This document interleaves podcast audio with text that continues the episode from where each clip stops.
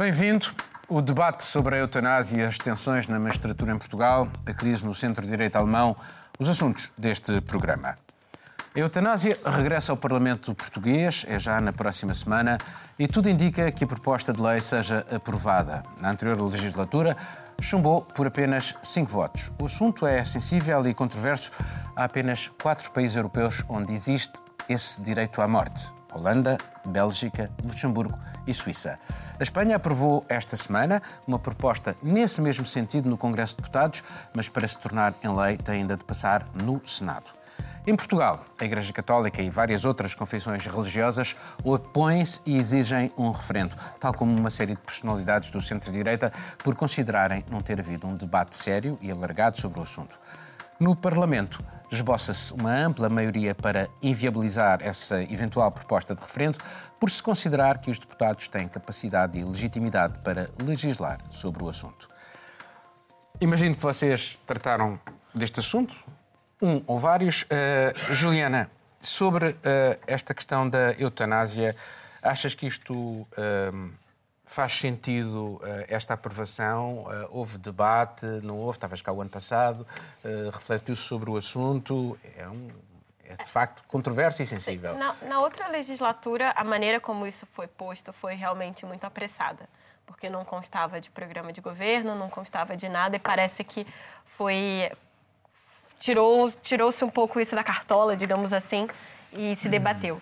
É, não parece que dessa vez tenha tido um debate tão amplo assim, mas a questão é, vai se começar agora o movimento. Alguns projetos nesse sentido, é preciso um debate mais amplo. Agora, essa tentativa de forçar um referendo, vindo principalmente é, de movimentos religiosos e da Igreja Católica, ela é, assim, ela é, digamos, genial do ponto de vista de quem quer inviabilizar qualquer mudança no status quo. Já aconteceu Porque em Portugal o referendo refer... sobre o, o Mas é bom, é bom que em Portugal é assim, teve um referendo pelo aborto, ele foi negado, e dez anos depois a gente faz outro. E aí aprova. Não. Mas a questão é...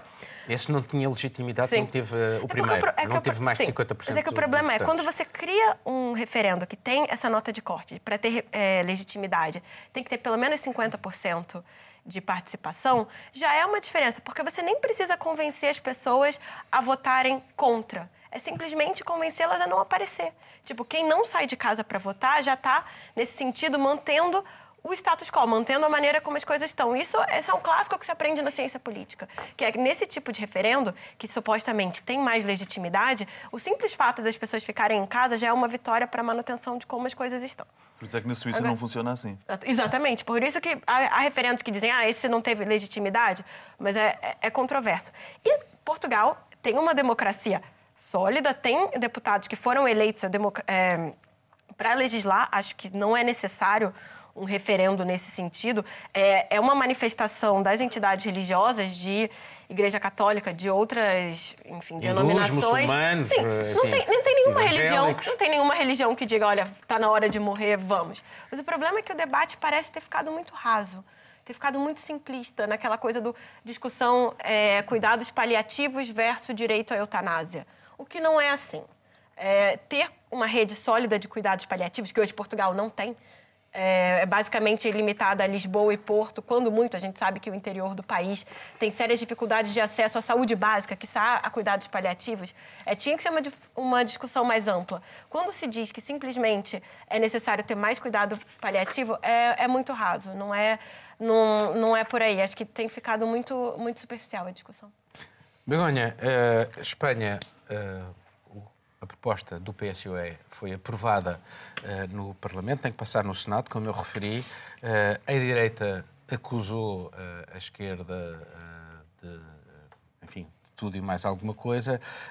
e o caso daquele filme, O Mar Adentro, foi muito falado porque mostrava a história real de um homem. Um galego. um galego, exatamente, que durante muitos anos ficou uh, como quase uma couve, era um tetraplégico e queria morrer e não o deixavam morrer.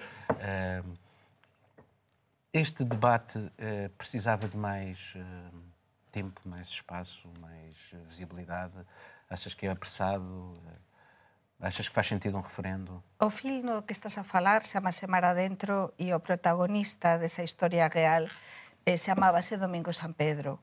e a súa namorada, Ramona Maneiro, o axudou a morir, eh, a morrer. E ese foi un, un filme que deu a volta ao mundo. Mas voltamos a Portugal e, e continuamos tamén en España. En España existe a eutanasia pasiva, como existe tamén en França. É unha coisa que non se está a falar moito aquí en Portugal, mas eu tamén acrescento isto neste debate. E a eutanasia eh, pasiva é o considerado como unha morte digna, non? É o médico que deixa o paciente morrer. Então, o médico com a atenção, com a autorização da família. Retira-lhe os meios mas, de prolongar a vida. Mas não é dar um comprimido para morrer. É isso é, isso é eutanasia Exatamente. É uma maneira de nun momento final eh, facer as coisas dentro duns protocolos establecidos para ir pouco a pouco, no é para no fin de no final do paciente cunha serie de requisitos, unidade paliativos e demais. Mas por desgracia en Portugal aínda estamos moito lonxe de chegar a, a situación, por exemplo, da França e de, e de España no que o fin digno do paciente. Entón, para mí, aquí há un tema fundamental. E isto non ten nada a ver con religión, ni ten a ver con ideoloxía, porque de feito en Portugal, por exemplo, o Partido Comunista é contra a eutanasia, non é? Era e é. Eh, isto ten a ver con a dignidade e para mí há un direito de cualquier persoa para ter unha morte digna. E a morte digna non, non é, é só dar un comprimido para que alguén morra, non é acompañar ao doente, e isto é unha coisa moito importante, até o fin dos días do doente e axudar a que ese doente sofra o menos posible. Entao, iso, esta denominada eutanasia pasiva, ten bastante lógica, non é? Mas para mí, o que non ten lógica niñuma é tentar neste momento eh, regular ou avanzar con unha lei eh, tan fracturante Eh, para mí non ten habido un debate realmente na sociedade portuguesa moito, moito claro e aquí non é só que os líderes religiosos estén en contra. Eu acompañei no outro día a conferencia de imprensa dos oito principais líderes ou das oito principais religións en Portugal que son contra isto, mas, por exemplo, aínda non sabe se apoiarán o referendo ou non. non é? Eu acho que a sociedade portuguesa está a mobilizar a favor e en contra moito rapidamente porque non se contaba con, con aprobación tan rápida desta lei no Parlamento unha vez que há dois anos Isso significa que não houve debate suficiente. Não é, para mim, isto, todo apressado, não é? Então está tudo muito misturado. Para mim, eu o que e tento olhar visto de fora, não é? A, a, para todo isto e vexo que, por un lado, estáse a mobilizar moito rapidamente, Paulo, a sociedade portuguesa a favor e contra. É verdade que há figuras públicas do centro-direita que, e a propia Igrexa Católica que defenden un referendo porque eu acho que pode ser a única maneira de frenar isto porque evidentemente vaise aprobar eh, no Parlamento na próxima semana, mas depois eu que estive a ver e falar con deputados e demais, é que realmente, aínda que se aprobar na generalidade, para se aprobar na totalidade, teñen de acontecer moitas coisas e entao é o momento, se callar, para un referendo. E eu acho que neste caso a Juliana explicaba desde a ciencia política eh, o que pode ser vinculante ou non vinculante, non? o referendo que pode ser vinculante ou non. Neste caso, eu acho que, que un referendo significaría que os portugueses terían direito a decidir. Eu gostava que, por exemplo, Mas en Espanha... referendar um direito, um, um direito essencial, que é o direito é é à vida, direito... parece-me um absurdo. Deixa-me, uh, Marilyn... Não sei, não sei uh, Marilyn, Marilyn uh, em, em França, o caso Lambert demorou eu já, provavelmente mais de 10 anos, não me lembro ao certo, uh, um jovem uh, que ficou também em coma, a mulher, namorada e o irmão, um dos irmãos, disseram que ele a queria, irmã e o irmão. Sim, queria de facto acabar a vida, porque não queria viver assim, ele era, era, era um enfermeiro, e aquilo deu uma batalha jurídica terrível, terrível, uh, ao longo de anos e anos e anos e anos e anos, subindo as instâncias todas e apesar de ser possível esta eutanásia passiva. O que significa que, de facto, estas questões são muito sensíveis e muito complicadas. O facto de ter eh, tido em França um grande debate à volta, eh, um, um caso Estamos a falar de eutanásia passiva, que é, ou seja, que os médicos retiram uh, uh, uh, o suporte vital ao doente. O facto de ter tido um, um, um caso muito importante como o do Vincent Lambert durante 11 anos, porque ela teve um acidente em 2008, um, foi processo atrás de processo, foi até a até ao Tribunal de, Europeu, uh, uh, os pais de um lado. Uh, pronto, houve um grande, grande, grande, grande debate. Cada vez que havia uma ação judiciária em França, havia essa questão de saber onde é que podíamos ir em relação à eutanásia. E, portanto, foi muito falado, porque deu a possibilidade a muitas associações de todos os lados poder falar e os políticos também. Uh, temos que ter, guardar em mente uma, uma coisa muito importante. No processo Vincent Lambert, uh, há um, uma participação muito forte da Igreja. Uh, mas dos da, pais? Do lado dos pais, não da Igreja diretamente. Mas havia mas, pais, havia os pais. Mas, mas houve mesmo manipulações para os correntes que querem, um, que são mais próximas do, do, do, extremismo na, na Igreja. Um, é muito interessante também ver que os pais, o pai, principalmente do, do Lambert, era, e, e a mulher hum, contra o aborto, contra essas coisas, mas eh, eles tinham uma vida muito esquisita, porque é, é, quando tiveram de forma ilegítima o, quatro, o, o, o quarto criança que decide não casar. Portanto, para mim, eu sou um mundo da, da hipocrisia e acho que isto não ajuda a resolver os assuntos em relação a, a legislar ou não sobre a eutanásia. Miguel, na Alemanha é possível a eutanásia passiva, a, a, a eutanásia ativa dá direito, tem um enquadramento penal. Uh, no entanto, este, este debate é, não deixa de ser interessante porque onde é que se para? Quer dizer, eh, já na Holanda aparentemente preparam-se para entregar um comprimido para as pessoas a, partir de determinada idade poderem, se quiserem, uh, acabar com a vida. Uh, este é, é, de facto uh, complicado abordar este, este assunto porque por causa das balizas e daquele tal sentido de humanismo. o, que é que, o que é que o Estado deve fazer? Deve permitir que as pessoas acabem com a vida facilmente ou deve fazer tudo para que elas tenham uma vida digna? Portanto, é, é de facto um debate complexo.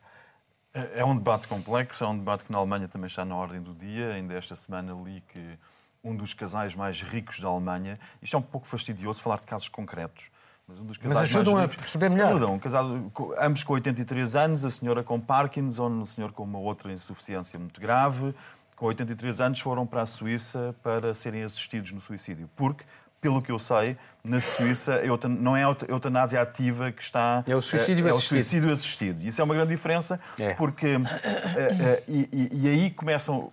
E na Alemanha, por alguma razão, a eutanásia ativa, se olharmos para a história da Alemanha, desde a eugenia à eutanásia uh, compulsiva e para as massas, exatamente. a eutanásia ativa não é permitida na Alemanha. O suicídio assistido é. E, e, e, as diferenças são muito, as nuances são muito pequenas. Há outros casos para além da. E, e, muitas pessoas acham que em Portugal, daí o problema também de um referendo, é perceber, explicar às pessoas. Uh, uh, que as pessoas se, convençam da complexidade do assunto. Porque se nós pegarmos num tetraplégico e lhe dermos que não se consegue mover e lhe dermos um comprimido, isso é eutanásia ativa. Mas se pusermos o comprimido num mecanismo que cai para a língua do, do tetraplégico e que ele aciona com o olhar, já não é a eutanásia ativa, já estamos perante um suicídio assistido. E as, as nuances são tão finas assim. Isto não é para fazer uh, uh, comparações cínicas, mas as nuances são muito, muito, um, ehm, são muito finas e é preciso ver que quando se entra na, na eutanásia ativa, está-se a entrar num campo muito perigoso, na minha opinião. E por isso, na Alemanha, os partidos não se pronunciam sobre o assunto como partidos. Dizem que isto cabe à consciência de cada um. Fez bem eu o Rui é Rio deixar a, a... Eu acho que fez bem. Eu olhei para as propostas Sim. de lei em Portugal e há, eh, eu também sou, nos casos muito graves que nós podemos falar, quando nós falamos do caso concreto, eu também sou a favor no meu foro pessoal, se for necessário, de uma, eutanásia, de uma eutanásia ativa, sem que eu seja penalizado por isso, sei que estou a libertar alguém. Mas eu vejo o risco enorme que isto significa, porque no momento em que nós entramos, que saímos dos casos tão extremos, temos que depois legislar e regulamentar. E há um único partido que diz, que é o Partido Ecologista dos Verdes, que diz que só nos hospitais públicos é que se poderia proceder a esta eutanásia ativa. E isto é importantíssimo, senão nós temos empresas privadas a promover a morte antecipada, passa a contradição, porque se é antecipada, Miguel, não é antecipada. Deixa-me só, deixa só, oh, oh, Begonha, Begonha, não, não, não te interrompi também. Deixa-me só dizer-te uma coisa. é, é, é muito importante nós vermos que se se entra, e era este ponto que eu quero chegar, só para concluir, se nós permitimos a eutanásia ativa, por muito que eu concorde com ela, como nós impulsivamente concordamos, se for do nosso foro pessoal, concordamos com a pena de morte no limite para alguém que faz mal a alguém que amamos, mas num plano abstrato não concordamos porque sabemos que está mal, não é? Portanto, nós distinguimos isto muito. E é muito complicado daí dar liberdade aos deputados, porque nós entramos na eutanásia ativa e permitimos-la, e daqui a três anos ou daqui a dez anos o governo vem-nos explicar quanto é que custa tomar conta cada doente com Alzheimer a partir dos 85, e depois os herdeiros começam a pensar sobre quanto dinheiro é que gastam para tomar conta dos avós ou dos pais, que são 3 mil ou 4 mil euros por Sim. mês, e cria-se uma pressão social, uma pressão social para encaminhar as pessoas para uh, uh, tomarem a decisão de não causarem tantos custos. E, e eu, eu, eu temo, eu os limites, tais limites. Eu temo Mas... que a perspectiva económica, é a economia estúpida, eu, eu temo que no nosso mundo cada vez mais frio, cada vez mais racional, cada vez mais distanciado dos valores ancorados nas religiões, isto não é uma, não é uma apologia à religião, mas cada vez mais afastados, que nós racionalizemos ao ponto de dizer, meu amigo, está com, saiu da vida ativa, o sistema das reformas não é sustentável a longo prazo, talvez seja a altura de ir para a floresta e levar a sua mantinha consigo. Mas porque há religiões que têm. A, concordo, a explicaste muito bem, não vou repetir cá, mas concordo ponto por ponto com tudo o que disseste. Obrigado, mas neste caso é um tema de humanismo, é um tema de sensibilidade, é um tema que não tem nada a ver com a religião, insisto, ten a ver con os valores da nosa civilización. Então, neste caso, é verdade que a, un doente a teofí, eu pasei o caso do meu pai há pouco tempo, e entón un doente termina a teofí e os cuidados paliativos, e falo con coñecemento de causa, son moito custosos. Mas unha sociedade civilizada e avanzada ten de apostar niso e, alén de todo iso, ten de apostar por acompañar o doente até o fin. Por iso eu, unha eutanasia pasiva ou unha morte digna até o fin acompañar a que o doente sofra o menos posible, ben. Agora, como tú explicabas, isto de nun momento Begoña. cando alguén Temos incomoda ou cando porque Portugal non está preparado neste momento para acompañar ate o fin aos doentes e un problema moito grave, moito custoso para a saúde pública. Damos era... todos uma segunda volta ou é só a Begonha? Uh, não, é, não dá, uh, senão não temos, temos três temas. O centro-direita alemão está em crise com a admissão do Delfim de Angela Merkel no partido, sua ainda suposta sucessora na corrida ao cargo de chanceler em próximas eleições legislativas. Só que, até isso, Annegret Kramp-Karrenbauer, conhecida por AKK, acabou por renunciar. No epicentro da crise, a pressão de certas federações do partido, sobretudo na antiga Alemanha de Leste, em fazer pontos com a extrema-direita. Ela ultrapassa os 20% nessas regiões e a pressão sobre os eleitos locais da CDU é enorme. Foi o que aconteceu na Turíngia, com a CDU a aliar-se à FD para eleger um liberal para a presidência desse Land, um dos Estados Federais. O recém-eleito presidente acabou por demitir-se, mas o caso expôs as clivagens internas da CDU. O cordão sanitário que a impedia de se aliar com a esquerda do Die Link e com a extrema-direita da AfD tinha sido rompido. Desafiada na sua autoridade, a KK afastou-se. O partido enfrenta agora um enorme desafio ideológico e estratégico e as suas futuras opções serão cruciais, não só para a continuidade ou não do atual governo, como pelo papel da Alemanha na União Europeia.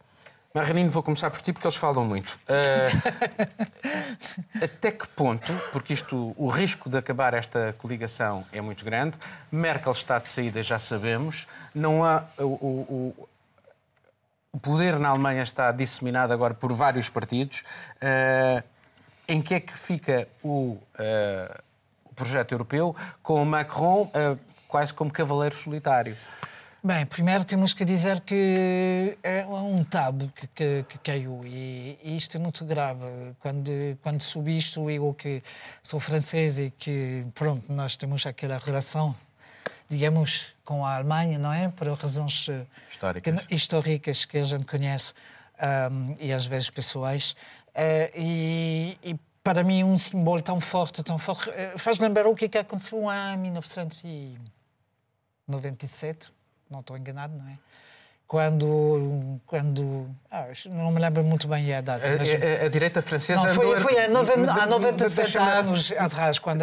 quando voltar um bocadinho atrás. A extrema-direita francesa tem muita força, mas nunca houve um caso semelhante em França em que o centro-direita, que andou a namorar a extrema-direita, mas não desta forma em que juntaram as vozes, os, os votos para. para mas para... as situações são completamente diferentes entre o que é que está a acontecer na Alemanha em França. O que, é que, o que, é que eu acho perigoso aqui é ver chegar, grignoter, como é que se diz, a chegar assim Não, essas, poucos, essas eh, capacidades de ver em Alemanha um, este tabu que cai, um, uma, uma coligação eh, de facto, não é? Uma coligação de facto para permitir um, um, uma eleição de um candidato de, de, de, direto, não é? Para impedir uma, uma votação em, à esquerda e, e se basear numa coligação com, com um partido uh, muito duro, nazi, e sobretudo nessa região, onde que tudo aconteceu há 97 anos uh, atrás. É exatamente a mesma situação. É muito perigoso, não podemos uh, ficar a falar assim. E, e, lá está,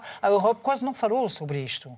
Pronto, de facto, houve grande movimentação, e o Miguel vai explicar melhor, a demissão logo do, do ministro, a saída de AKPK, mas ao mesmo tempo eh, estamos a assistir a coisas que são perigosíssimas. E acho que o Macron, que está a tentar tomar Uh, uh, voltar à frente, depois do Brexit, a tentar. Fez, ele fez um discurso sobre uh, unir-se em volta de.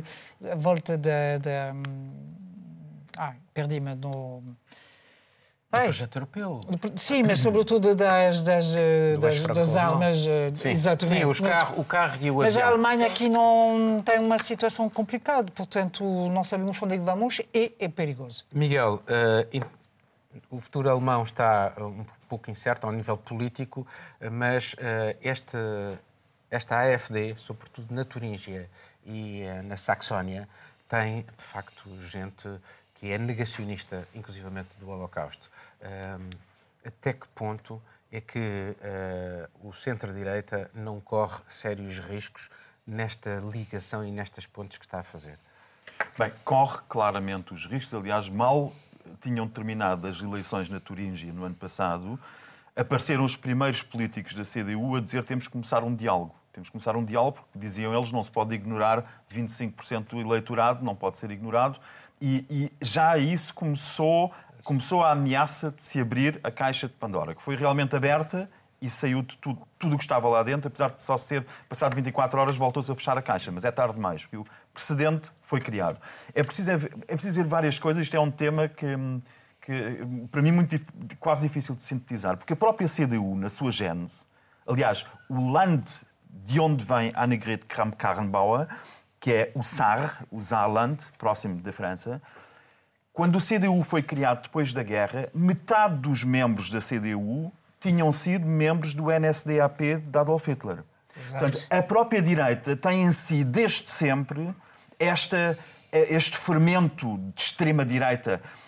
Acresce que na Turingia, como disseste bem, o líder é Bjorn Höcke, que é um senhor que está a ser investigado pelos serviços de segurança interna por foi condenado, aliás, quem o acusou de ser fascista foi ilibado em tribunal. Diz, sim, senhor, pode-se chamar fascista ao senhor pelas coisas que ele faz, faz e diz. É um negacionista, é uma, um homem perigosíssimo e ele manipulou todo este processo e foi a pessoa que puxou os cordelinhos todos para fazer isto acontecer. Ele conseguiu pôr o AFD no centro das atenções e criar este enorme imbróglio que fez cair a liderança da CDU, ameaçou e ainda ameaça fazer cair a liderança do FDP, que foi o candidato liberal que se juntou, liberal, muito pragmático, que se ligou com eles. E é preciso ver que os sucessores que, que estão na calha para suceder agora, olhando para a frente, Mertz, sabemos... Spahn o ministro da, da, da, da Saúde, Spahn, uh, Friedrich Merz. Friedrich Merz vai, promete fazer aquilo, e era só aí que eu queria chegar. Eu não vou falar agora que Schäuble poderia ser presidente Sim. do partido, ou que Armin Laschet, que Sim. é o presidente da Renânia do Norte-Westfália, também o poderia ser.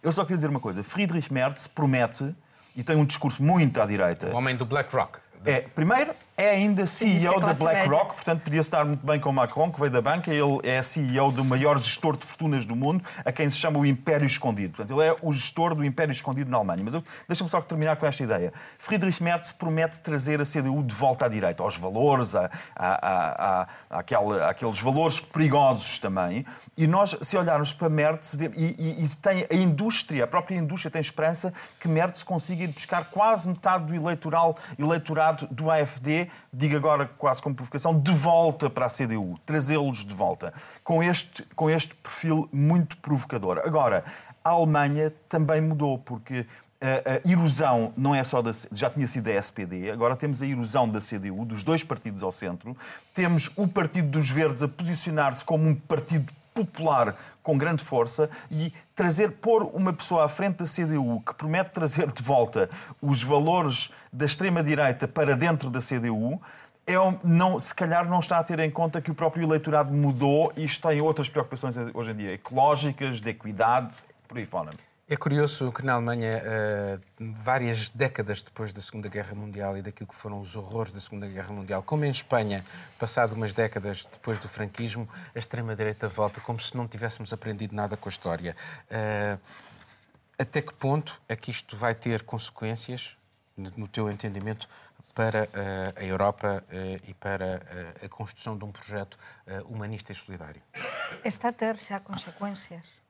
Temos o exemplo agora na, na Alemanha, nestas LSOEs eh, eh regionais, e tivemos xa o exemplo en España con, por exemplo, na Andalucía, o primeiro, o primeiro goberno autonómico, xa unha, un pacto de un acordo de goberno precisamente con a Vox, non é? do Partido Popular Ciudadanos e, e a Vox, e que tantos problemas tamén está a ter en termos de popularidade, por exemplo, para Ciudadanos, que está, que está a perder votantes.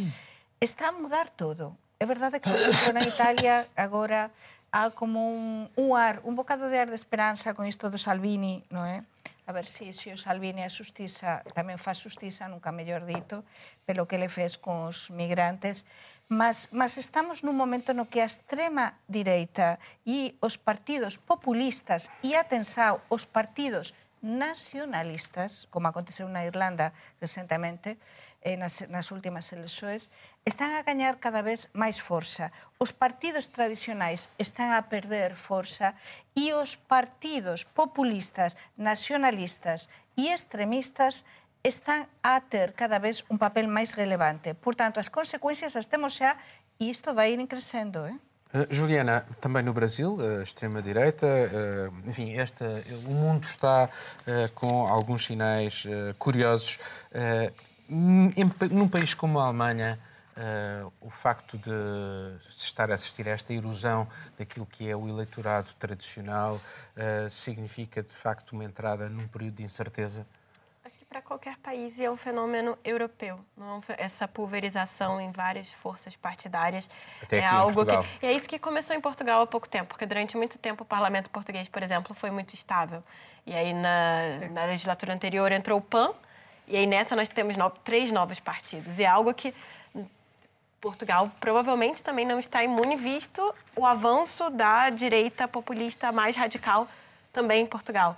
Acho que esse é um fenômeno que os partidos tradicionais têm de pensar também como lidar, porque extrem... o... o extremismo, de uma maneira geral, que oferece soluções muito rápidas e mágicas para problemas muito complexos, ele tem um poder de atração muito grande, porque existe uma sensação de insatisfação muito grande em várias camadas das populações na Europa, em qualquer lugar do mundo, de pessoas que se sentem excluídas do sistema capitalista, que se sentem excluídas, por exemplo, aqui do projeto europeu e essas pessoas, esse discurso é muito apelativo. O que, que acontece? O centro implode. Acho que, pegando um pouco no exemplo, no exemplo português, a gente teve um encolhimento enorme da bancada do CDS, por exemplo, que é um partido de centro-direita, e não se sabe, enfim, acho que ainda não, é muito cedo para dizer se, como uma forma de tentar trazer de volta esse eleitorado que foi mais para a direita, é, é, um partido que endureceu o discurso à direita também. É um, tem um líder mais conservador agora. Quando, quando, que... quando, quando os franceses Sim. tentaram fazer isso, quem ganhou foi a extrema-direita. Exatamente. Acho que assim, o problema, o problema todo é que a gente ainda.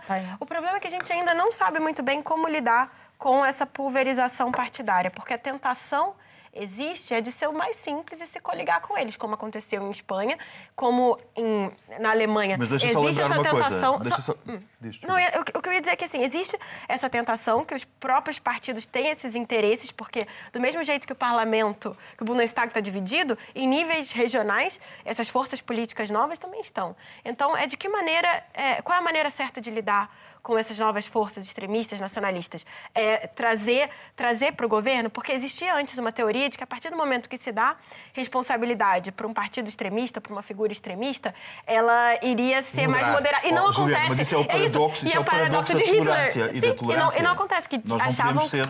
Sim, e acho que é muito essa questão que ainda tem essa ingenuidade de certas forças políticas. Deixa-me só lembrar uma coisa, deixa-me só lembrar uma coisa. Na Alemanha, em 2013 Portanto, há sete anos, quando o AFD foi a primeira vez eleições, não conseguiu eleger um único deputado para o Bundestag. Um único. Para vermos a rapidez deste processo. Sim, Passados sete anos, são a maior como, como oposição. Vox, como e, Vox. e dizer Sim, também uma última é, coisa sobre Friedrich Merz, hoje que é dia dos namorados, que dá de pensar sobre, sobre o ideário de direita e de extrema-direita dentro da próxima, própria CDU. Friedrich Merz, o principal candidato para ser sucessor de Merkel, quando tinha já 40 anos e era membro do Parlamento, votou contra a criminalização da violação no matrimónio. Portanto, ele achava que a violação dentro do matrimónio não era crime. Bom, este temos, é o homem temos, que temos, quer temos, a CDU. Temos um último tema. Uh, ou então prescindimos não, deste era tema. só para ir no Pronto, sentido... Então vamos, regressamos para... a Portugal, onde algum mal-estar na magistratura surgiu à luz do dia.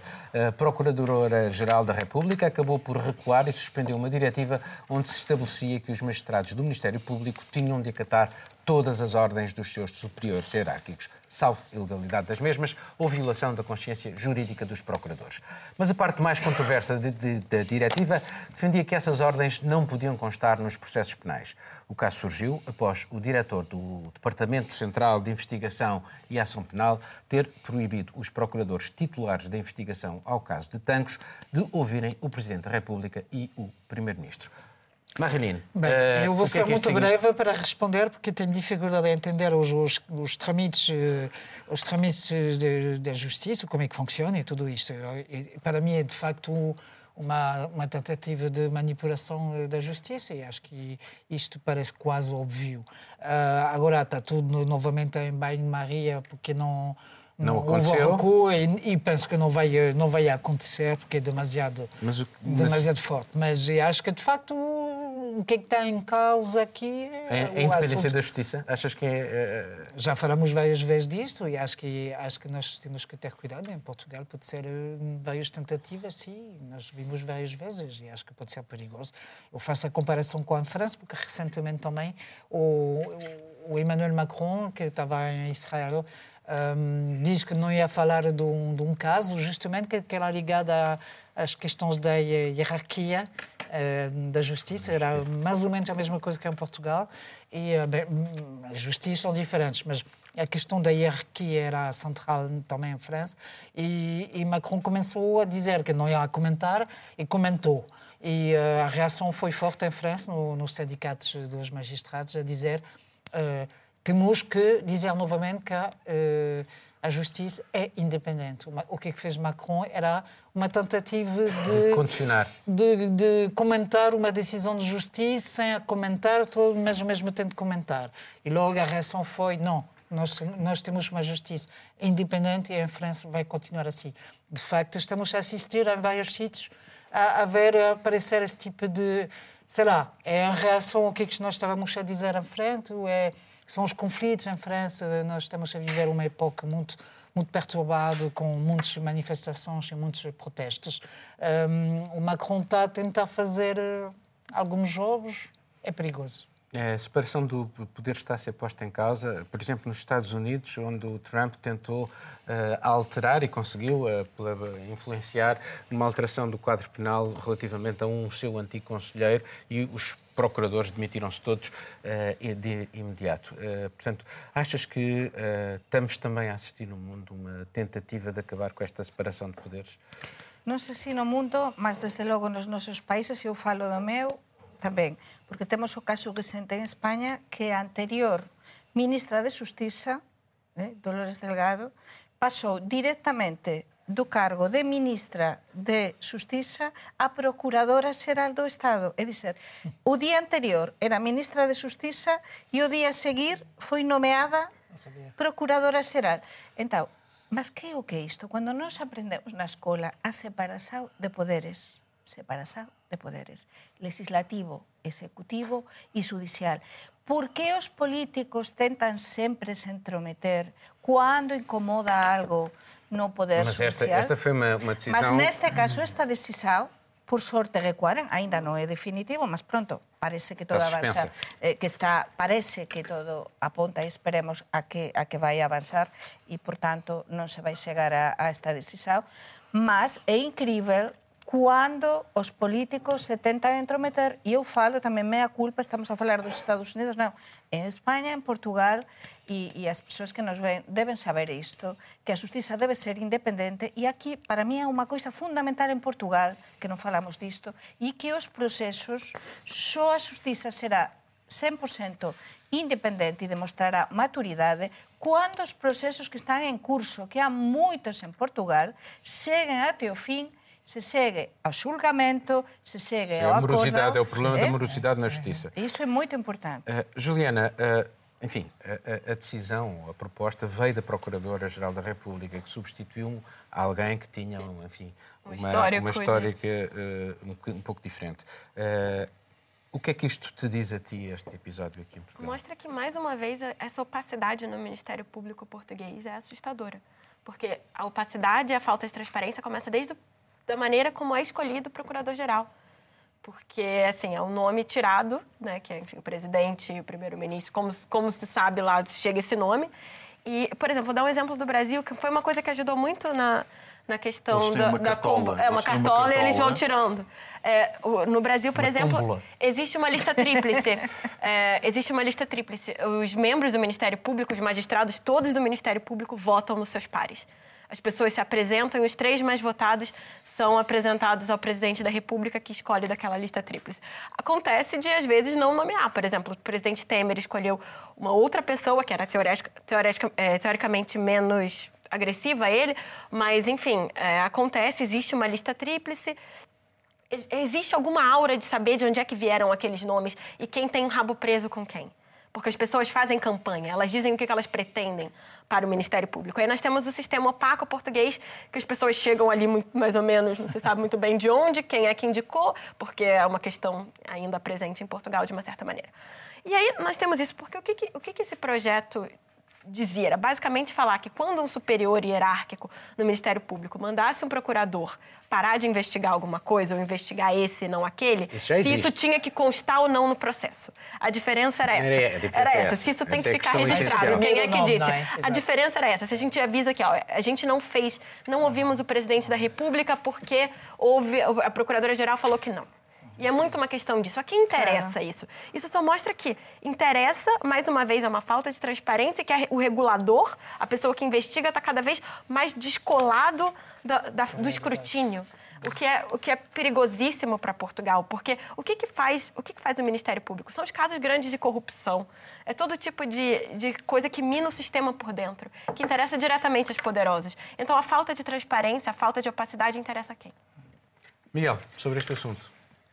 Bem, interessante porque, como dizia a Begonha, eh, e eu concordo, eh, eh, de facto, os países e os partidos parecem estar todos geneticamente inquinados da necessidade de intervir na justiça e de influenciá-la e, e de manipulá-la. Não só. Se nós pensarmos que a política, o que é a política criminal e aquilo que é crime é decidido pela política, é decidido nos parlamentos por decisão dos partidos. Exatamente. Até 94 não havia o crime de branqueamento de capitais em Portugal por alguma razão, porque alguém decidiu que não havia. A partir de 94 Portugal ainda havia... não transpôs a diretiva de branqueamento de capitais a partir... Eh, que, que é como uma nós vemos a europeia. Como nós vemos a influência da política, vemos que a política, para além de decidir o que é que é crime, o que é que não é, enfim, tirando os crimes que estão uh, religiosamente ancorados e que de sangue, etc., que nós sabemos que são, mas todos os outros crimes técnicos de colarinho branco, sobretudo, são definidos a nível político. E isso não basta à política, porque não só ela no Parlamento define que só a partir de 94 é que o branqueamento de capitais é crime, como depois continua a decidir na política, não esqueçamos, que meios é que o Ministério Público tem para investigar. E é muito fácil havendo um crime e estando ele, enfim, tipificado e havendo penas de prisão, é muito fácil que não haja condenados, basta não dar meios para investigar. E todo este processo que a, que a política, todo este ascendente que a política tem, que o, que o executivo e a latocência política tem sobre a justiça, permite um enorme espaço, permite um enorme espaço de manipulação. E nós temos essa, esta manipulação a ir tão longe que mesmo que essas regras não existissem, como esta que a procuradora tentou impor, mesmo que não existisse escrita, ela existe de facto, porque nós sabemos exatamente o que é que significa para uma procuradora, para um procurador. Nós só tivemos um procurador que durante 10 anos não fez, não havia criminosos de colarinho branco porque se decidiu que não ia haver. Foi uma decisão de política criminal, não se investigava, não, não havia. E agora, e depois tivemos um interregno positivo. Agora temo que estejamos perante mais uma fase em que não vai haver crimes de colarinho branco, nem vai haver meios para investigação, porque mesmo que, esta direta, eh, que esta, esta, este regulamento não entre em vigor, um, mesmo que não entre em vigor, nós sabemos que isto na prática funciona nos corredores. E não é preciso sequer. Basta sussurrar, basta sussurrar, olha que não é bom para a tua carreira fazeres isto e assim. Olha, pensa lá na tua promoção daqui a dois anos.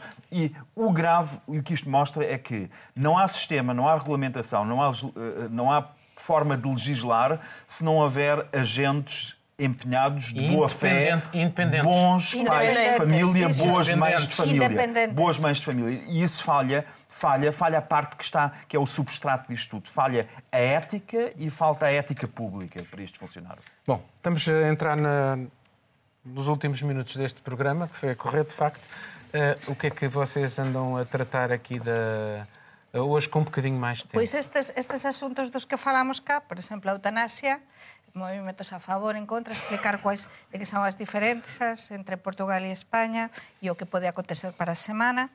E vou ir a correntes descritas, máis humano, eh, neste caso dois días, mas acompañarei. E onde? Para, en Povoado Barcín. E depois... Vais lá encontrar as, o Miguel Chimansky. Ah, pois então coincidiremos. Um painel, e... Queres uma entrevista? Mas deixas-me falar. deixas-me falar. mas, mas posso te também o apresentar, não há problema. Depois, as consequências de Luanda Leaks, mas diretamente consequências como foram a compra do Eurobic de, da parte de, do Banco Espanhol a banca. E, e pronto, eh, isso foi todo esta semana. Juliana? É, fazendo material sobre a ascensão da, da direita em Portugal, nomeadamente a candidatura do André Ventura à presidência e falando um pouco das sondagens, e eutanásia. Eu voltei a falar do RNH, o Estatuto de Residente Não Habitual, porque, como já tinha explicado, fez uma grande bronca para essa expressão em França. Portanto, os, me tiveste, os meus médias tiveram que... Tive que... tiveste vários ecos disso ou não?